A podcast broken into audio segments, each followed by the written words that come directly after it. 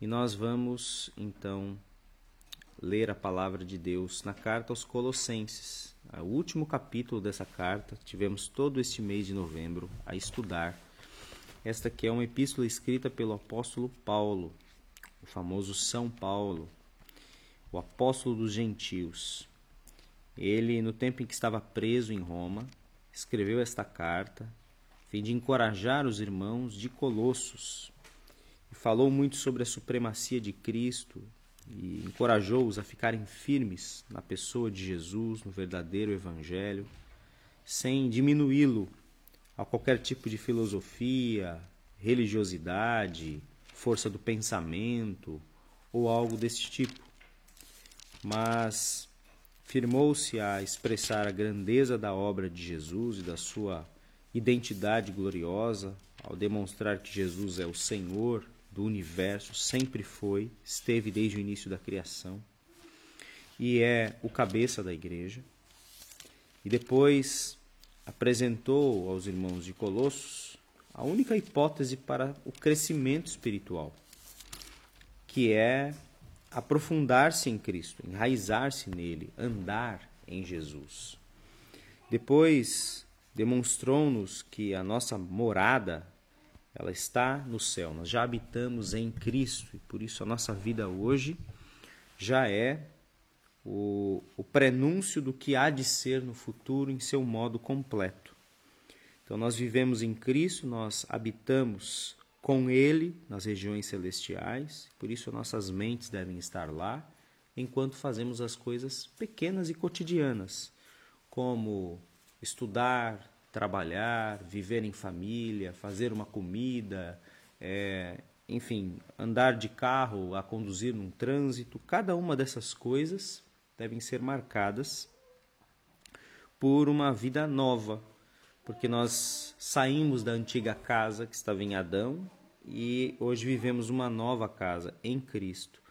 E nós decoramos esta casa com novos porta-retratos, novos vasinhos, sofás e almofadas e coisas novas que são as práticas da oração, da gratidão, da palavra de Cristo habitar ricamente em nós, de modo a abandonarmos o mal e abraçarmos o bem, deixarmos o pecado, os vícios e abraçarmos com toda a força aquilo que é nobre, sobretudo o amor, o perdão, a tolerância, a compreensão de uns para com os outros, de forma que a nossa vida seja um verdadeiro louvor. Isso se expressará nas relações mais simples, como de maridos, esposas, pais, filhos, empregados, patrões, tudo isso uma expressão desta vida nova. E agora, no capítulo 4, chegamos aqui ao encerramento da carta. Paulo ele não conhece esses irmãos de Colossos pessoalmente. Ele está preso. O fundador da igreja, aquele que começou, era um discípulo do apóstolo Paulo, o Epáfras, que por ver alguns perigos filosóficos, doutrinários, religiosos ao redor da igreja de Colossos e a ameaçar a fé dessas pessoas, ele vai à prisão de Paulo para ter um encorajamento e direcionamento. E Paulo agora quase que encerra a sua carta com conselhos finais. Então vamos ler aqui estes versos e o tema que eu escolhi para hoje é a rede social mais poderosa do mundo. Então vamos aí ao capítulo 4. Vamos ler tudo de uma vez, desde o verso 1. Estou aqui na página de número 625 da BPT, se tens aqui essa mesma versão. Diz assim então o apóstolo Paulo: Senhores, procedam com justiça e honestidade para com os vossos escravos. Lembrem-se de que também vocês têm um Senhor no céu. Mantenham-se firmes na oração e não se cansem de dar graças a Deus. Orem também por mim, para que o Senhor me dê uma boa oportunidade para pregar a sua mensagem e transmitir o plano que se realiza em Cristo. É por isso que eu estou preso. Orem para que eu o dê a conhecer como é a minha obrigação. Procedam com prudência em relação aos que não são crentes e aproveitem bem as oportunidades. Que a vossa conversação seja sempre agradável e com interesse, sabendo dar a resposta exata a cada um. O nosso querido irmão Tíquico, que tem sido um colaborador fiel e que tem servido o Senhor comigo, vos dará todas as notícias a meu respeito. Mandei-o ir ter convosco para vos dizer como tenho passado e para vos levar algum conforto. Vai com ele o nosso querido e fiel irmão Onésimo, que é um dos vossos. Eles contaram tudo o que se passa aqui. Aristarco, que está preso comigo, manda-vos cumprimentos, assim como Marcos, primo de Barnabé. A respeito de Marcos, já receberam instruções. Se ele vos visitar, recebam-no bem. Também Jesus, a quem chamam justo, vos manda cumprimentos. Aqui não é o Senhor Jesus, não é um nome comum na altura. Dos crentes vindos do judaísmo, estes são os únicos que trabalham comigo para o reino de Deus e têm me encorajado muito. Recebam ainda saudades de Epáfras, que é um dos vossos e que está ao serviço de Cristo Jesus. Ele tem se preocupado muito convosco nas suas orações, para que estejam firmes e cumpram com perfeição a vontade de Deus. Sou testemunha de quanto Epáfras se preocupa convosco e com os que estão nas cidades de Laodiceia e Hierápolis. Lucas, o nosso querido médico, e Demas também se recomendam. Deem, deem cumprimentos aos irmãos de Laodiceia, bem como a ninfa e a igreja que se reúnem em casa dela. Depois de lerem esta carta, enviem-na à igreja de Laodiceia, para lá ser lida também. E procurem que a carta enviada aos de Laodiceia seja lida no vosso meio também. E digam isto a Arquipo: procura cumprir bem a tarefa que o Senhor te deu. Essa saudação é da minha própria mão. Saudações de mim, Paulo. Não se esqueçam de que estou preso. Que a graça de Deus esteja convosco. Ok, Vamos orar? Pai amado, diante dessa porção da tua palavra, uma porção revelada, protegida pelo Espírito, para que nos servisse de encorajamento, para que nos servisse de uh, transformação do nosso caráter, nós pedimos que a ação do Teu Santo Espírito auxilie-nos nesta reflexão, ajude-nos forma que possamos aprender mais e mais e crescer no conhecimento, na graça do Senhor Jesus. Nós sabemos que toda a Escritura é útil para o ensino, é inspirada e útil para corrigir, para redarguir, para encorajar, exortar e tornar cada pessoa de Deus a se tornar alguém útil para toda boa obra. Portanto, acredito que este capítulo também tem coisas poderosas para nos encorajar e clamamos que tu faças esse trabalho por nós. Em nome de Jesus. Amém. Ok, então nós temos aqui esse capítulo final, uma carta que depois de belíssimas doutrinas apresentadas no capítulo 1 e no capítulo 2, né, os indicativos da graça. O que, que são indicativos? São declarações. Depois dos indicativos da graça, nós temos os imperativos da graça. Ou seja, depois de termos as declarações da graça de Deus, as declarações da verdade de Deus, é que então segue-se os imperativos. O que eu devo fazer? Já que Deus fez isso por mim, o que me resta fazer? Já que Cristo é o Senhor do universo, já que Cristo é o cabeça da igreja, já que Cristo é supremo sobre todas as coisas, já que não há outra hipótese para o meu crescimento senão enraizar-me em Jesus e andar nele, então o que eu posso fazer?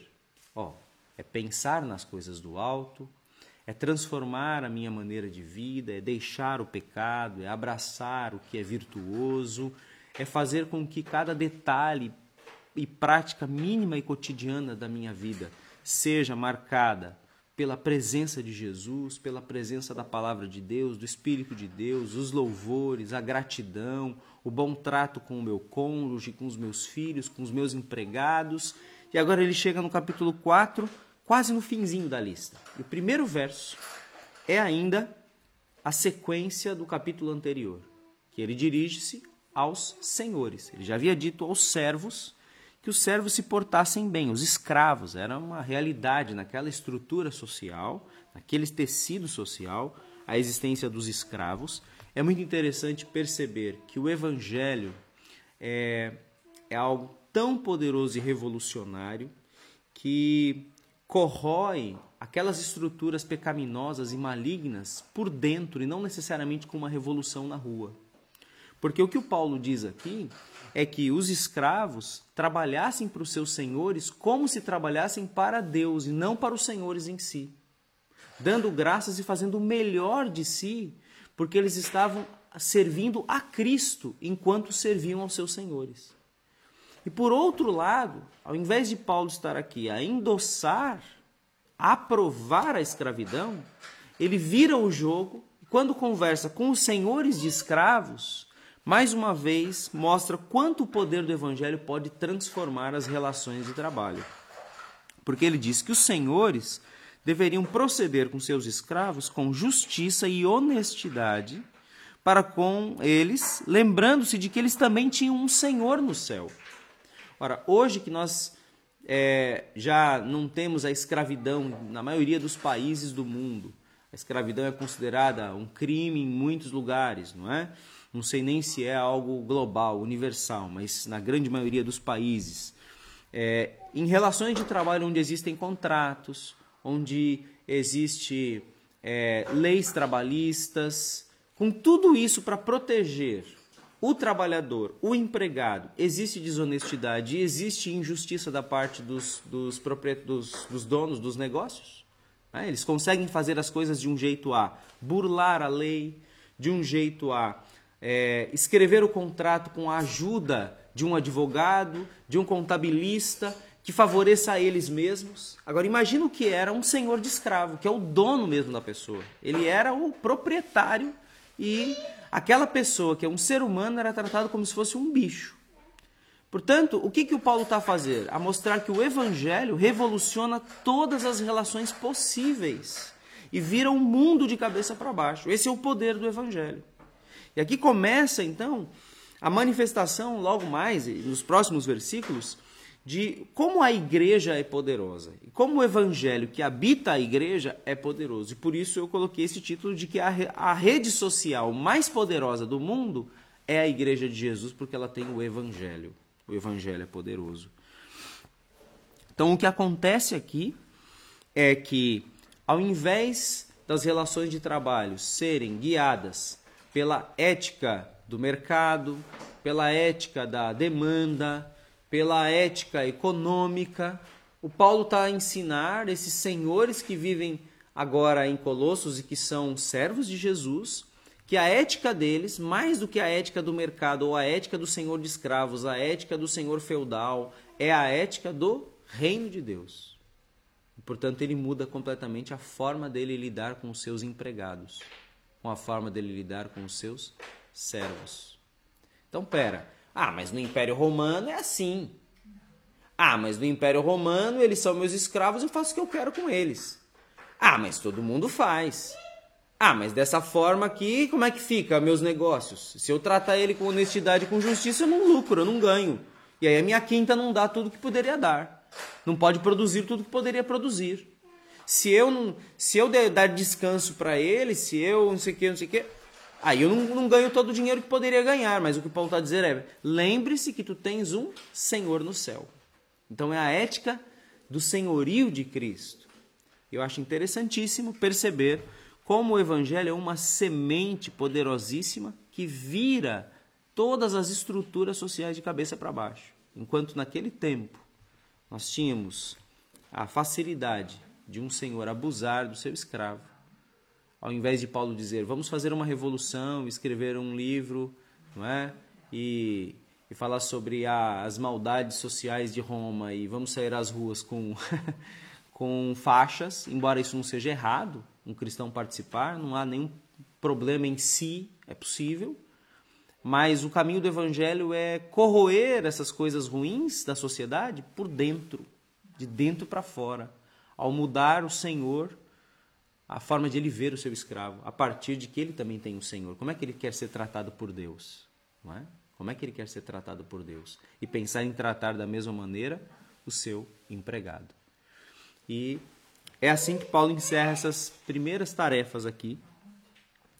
Isso para nos dizer que quando o evangelho foi escrito, ah, o mundo era bastante hostil e Paulo falou coisas muito poderosas e transformadoras para aquele tempo. E se nós, hoje, tantos anos depois, temos benefícios na área trabalhista, temos benefícios de ter férias, termos descanso e termos coisas desse tipo, devemos à visão judaico-cristã da sociedade. Devemos isso. Então é tão interessante perceber que os ateus, eles querem atacar a Bíblia, atacar o cristianismo, atacar tudo que diz respeito à cultura judaico-cristã, porque considera tudo isso retrógrado. No entanto, isso tudo foi um avanço. Foi um avanço para considerar os empregados num mesmo nível de igualdade, com bondade, justiça e honestidade, coisa que não acontecia. É? Para que as mulheres fossem consideradas num patamar de humanidade, porque eram tratadas como bichos e pisadas pelos maridos. Então, é tão interessante ver como o Evangelho ele pautou ah, o caminho para um mundo de, de, dignidade, de igualdade que nós colhemos hoje, quando falamos sobre direitos humanos, como falamos sobre todas essas coisas. Então aqui está o poder de Jesus em transformar a relação das pessoas. Depois dos versos 2 a 5, temos ali alguns conselhos que Paulo dá. Né? Olha, mantenham-se firmes na oração. Não se cansem de dar graças. Há muitas coisas que cansam nessa vida. É? O que é que te cansa? Nós cansamos de ouvir pessoas reclamonas, é? pessoas que só sabem falar coisas chatas. Cansamos de ouvir asneiras. Cansamos de quem só tem coisa ruim para contar. Né? Cansamos de certas matérias da escola, ah, é uma seca isso. Né? Cansamos facilmente de muitas coisas, até das coisas que nos fazem bem, que são importantes. Uma pessoa começa uma dieta, cansa.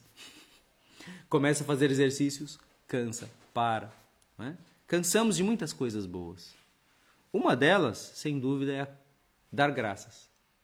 Paulo diz: não se cansem de dar graças. Por que, que uma pessoa ficaria cansada de dar graças?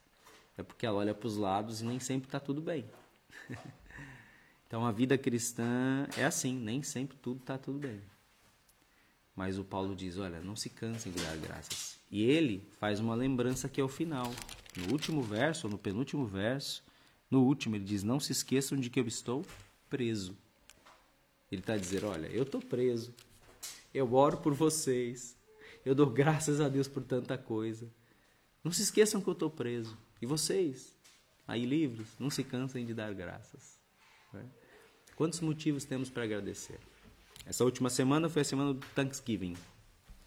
E é muito curioso porque é um feriado americano que muita gente tem feito e tem celebrado nas suas casas fora dos Estados Unidos um dia de dar graças pelas bênçãos de Deus. Um feriado que surgiu ah, logo depois que os ingleses entraram na terra americana e na primeira colheita, se não me engano, eles fizeram ali o Thanksgiving e aquilo se transformou em uma festa anual. Né? Dar graças a Deus pela preservação da viagem da Inglaterra até os Estados Unidos.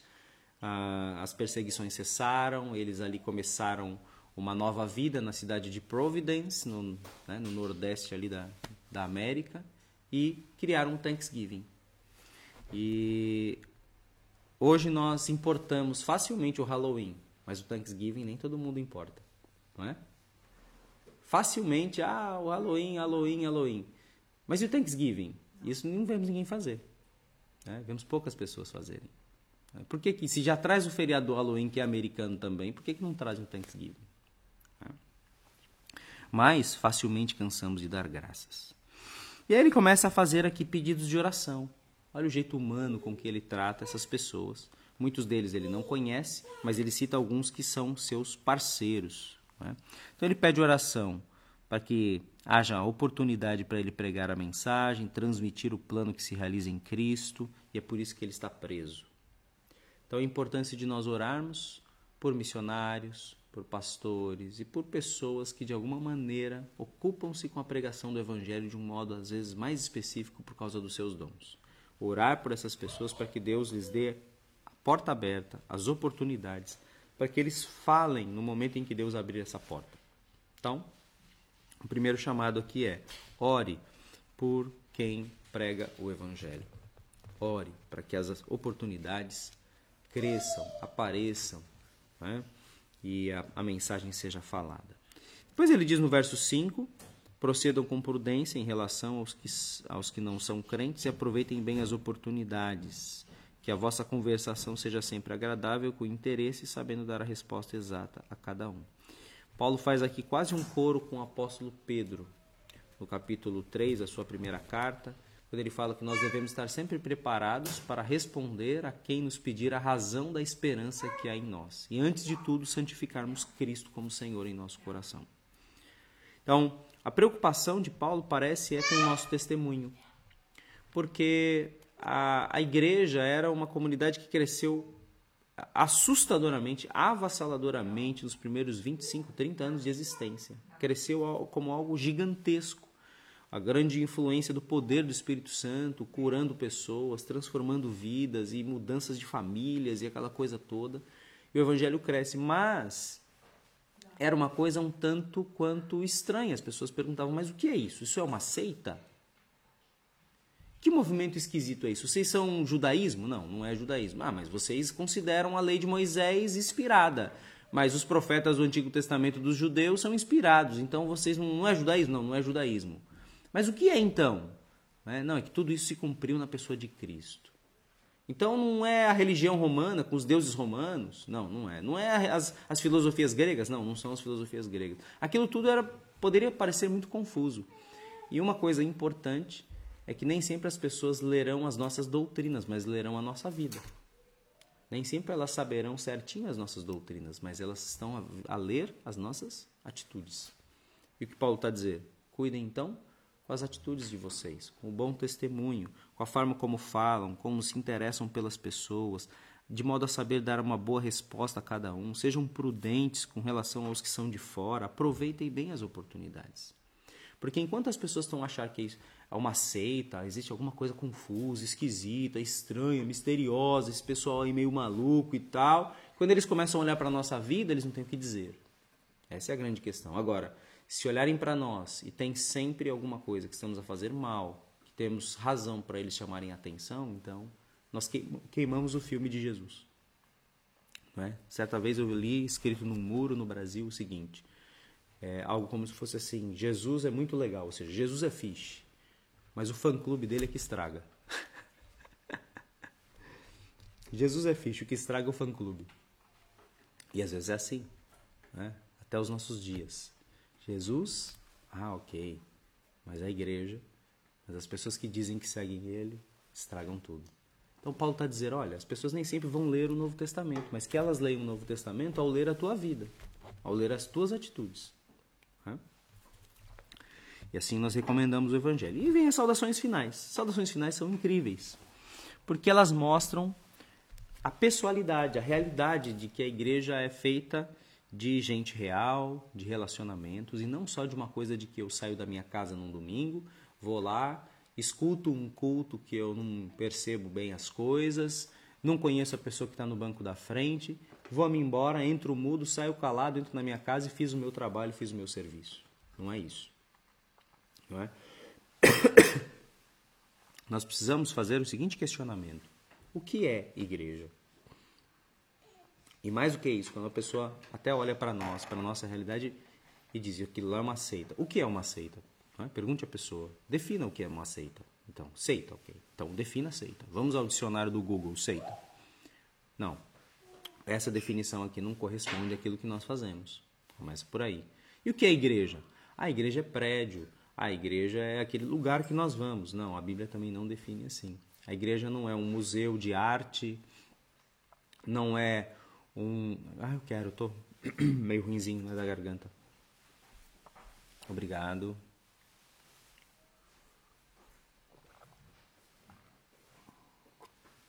A igreja não é um museu de arte, embora possa ter arte lá, mas ela não é um museu de arte.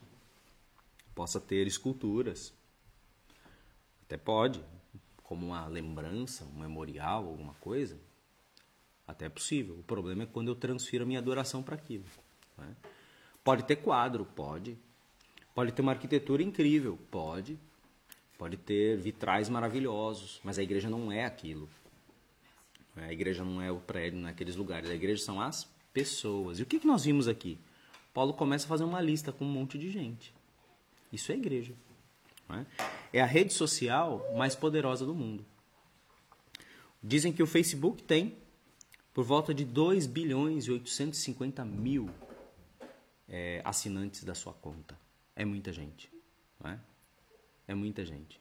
Tem pessoas de todo tipo no Facebook. É a maior rede social. É a maior, mas não é a mais poderosa.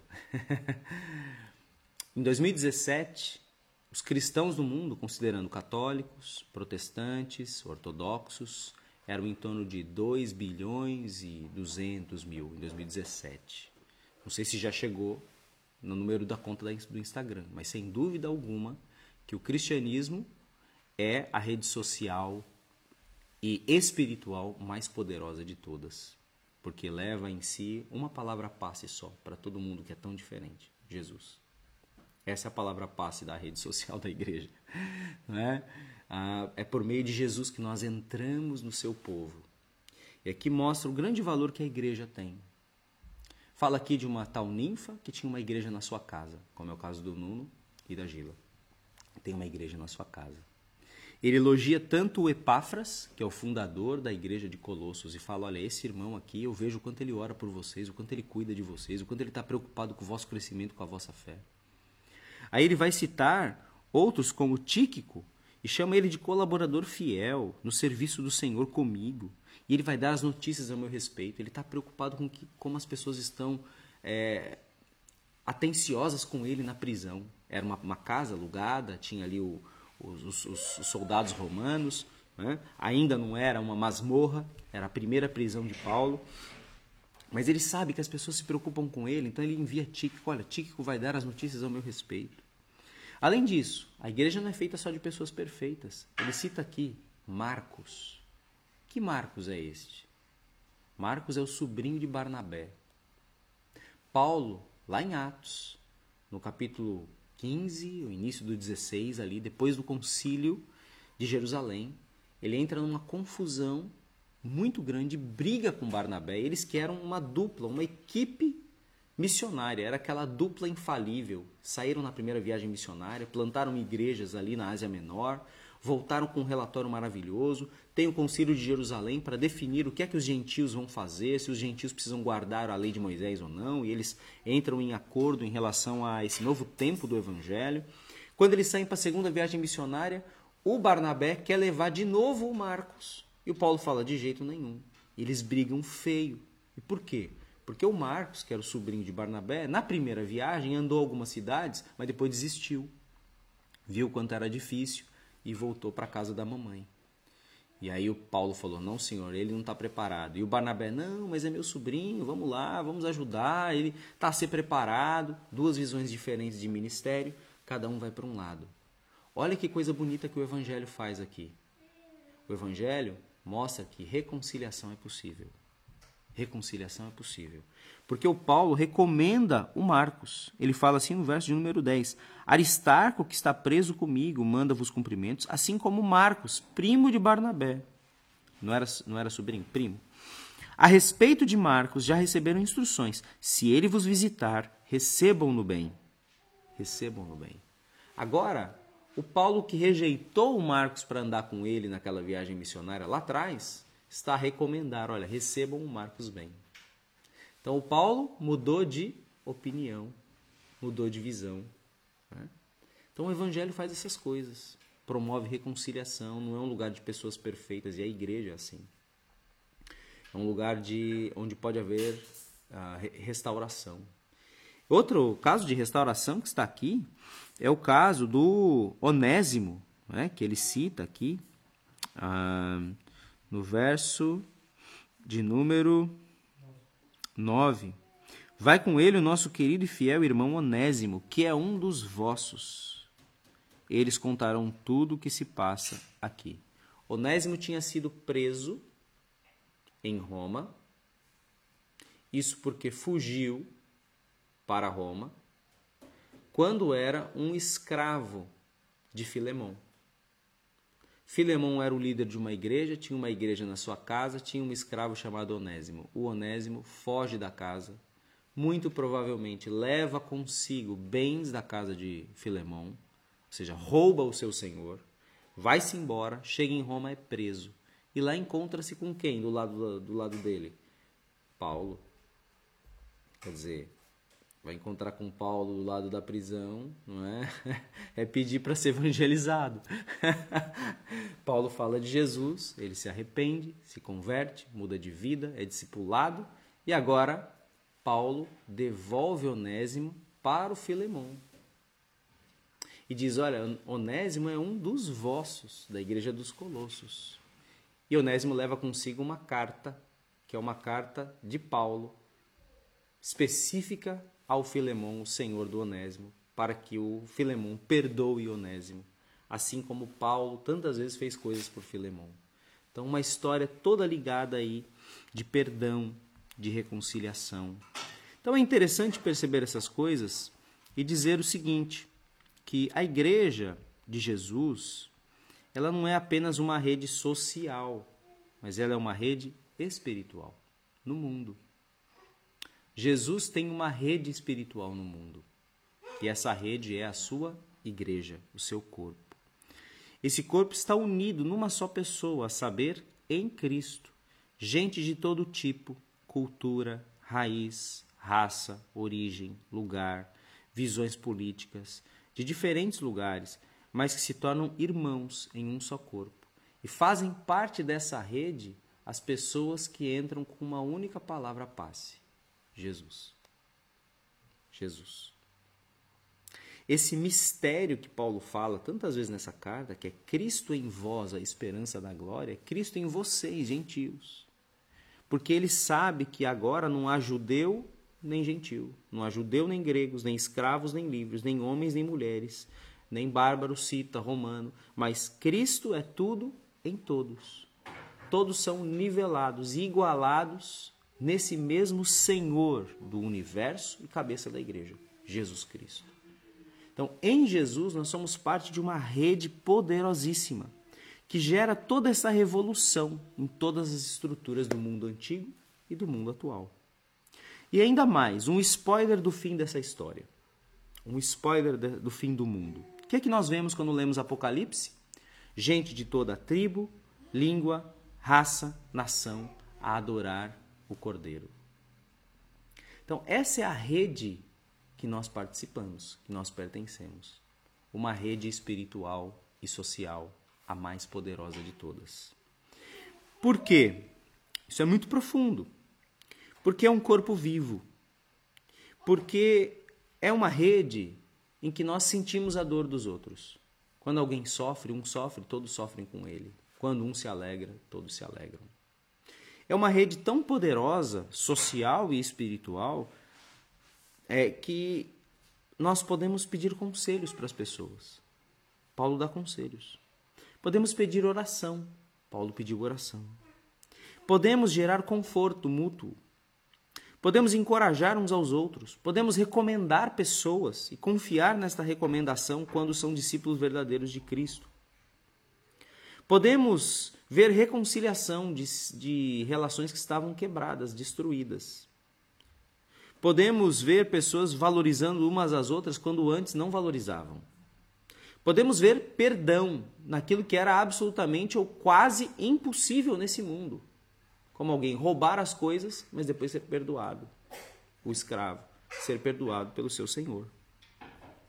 É possível ver restauração e cura nessas relações, exortação, franqueza, pessoalidade, cooperação, interdependência, unidade. Isso é a igreja de Jesus. E é por isso que nós, como a casa, nos denominamos com toda a paz de espírito, com toda a tranquilidade no coração possível de que nós somos uma igreja. Nós somos a igreja de Jesus. Porque, muito embora nós não tenhamos sido feitos aqui, construídos como uma catedral, não temos aqui vitrais, não temos aqui toda a, a, a, a, iconoclastia, não temos nenhuma dessas coisas aqui. É numa casa que nós sentamos, nos reunimos e invocamos o nome do único que é a nossa palavra passe, que é Jesus e que é invocado em tantos lugares do mundo. E somos um aqui, como somos um com essas outras pessoas que invocam o nome de Jesus. Nós aqui nos encorajamos, damos conselhos, oramos uns pelos outros, pedimos perdão, perdoamos, acreditamos em restauração e cura. Nós encorajamos e somos encorajados, temos pessoalidade, sabemos os nossos nomes, não apenas vamos a um lugar e vemos a nuca da pessoa, depois vamos embora e nem sabemos quem é a pessoa. Mas somos uma comunidade. E tudo isso que o apóstolo Paulo escreve nessa carta belíssima aos Colossenses, ele, ele escreve para uma igreja real, porque a igreja importa. No plano de Deus, a igreja importa, a igreja vale. É a sua noiva, ele deu o seu sangue por ela. Portanto, não há possibilidade de existir um cristão que não esteja na igreja, que não ame a igreja, que não valorize aquilo que Jesus valoriza. Porque Jesus ama a sua noiva. Jesus deu a sua vida pela sua noiva. Ele está a santificar a sua noiva a torná-la como uma noiva sem mácula e sem ruga. Nós não podemos então dar as costas para a noiva de Jesus e falar, ela não presta. Jesus valoriza a noiva dele e nós somos parte disso. Somos a noiva de Jesus. E por isso que nós, nesse frio todo, saímos da nossa casa e vimos aqui. Né? E vimos aqui, entramos no nosso carro pingando água. no caso do meu, pingo um bocadinho. Porque sabemos que é importante estarmos juntos, estarmos em família. Né? Eu fecho essa carta, a carta dos Colossenses, a dar essa, esse destaque ao grande valor que a Igreja de Jesus tem. É? Paulo escreve essa carta de uma prisão e ele está preocupado em encorajar essas pessoas para que elas fiquem firmes, para que elas fiquem unidas, para que elas continuem na fé. E para isso ele exalta Cristo. Olhem para Jesus, olha como ele é grande, Senhor do céu, cabeça da igreja. É só nele que podemos crescer. Não precisamos de filosofia, não precisamos de religião judaica, não precisamos de ascetismo e essa monte de coisa que tentam inventar.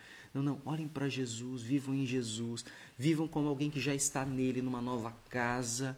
E pessoal, olha, agora cada um, Fulano, Cicrano, Beltrano, os vossos nomes, andem firmes em Deus. Acho impressionante. O último que ele cita que é o caso do Arquipo, que é um conselho um pouquinho mais direto.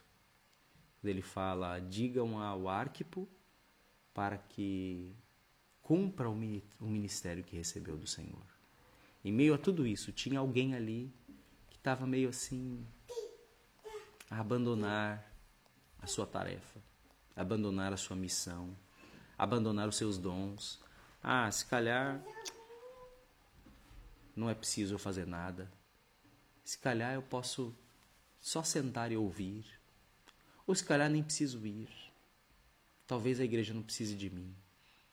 E Paulo diz: Arquipo, avisem Arquipo que ele cuide em cumprir o ministério que recebeu do Senhor. Todos nós temos uma função.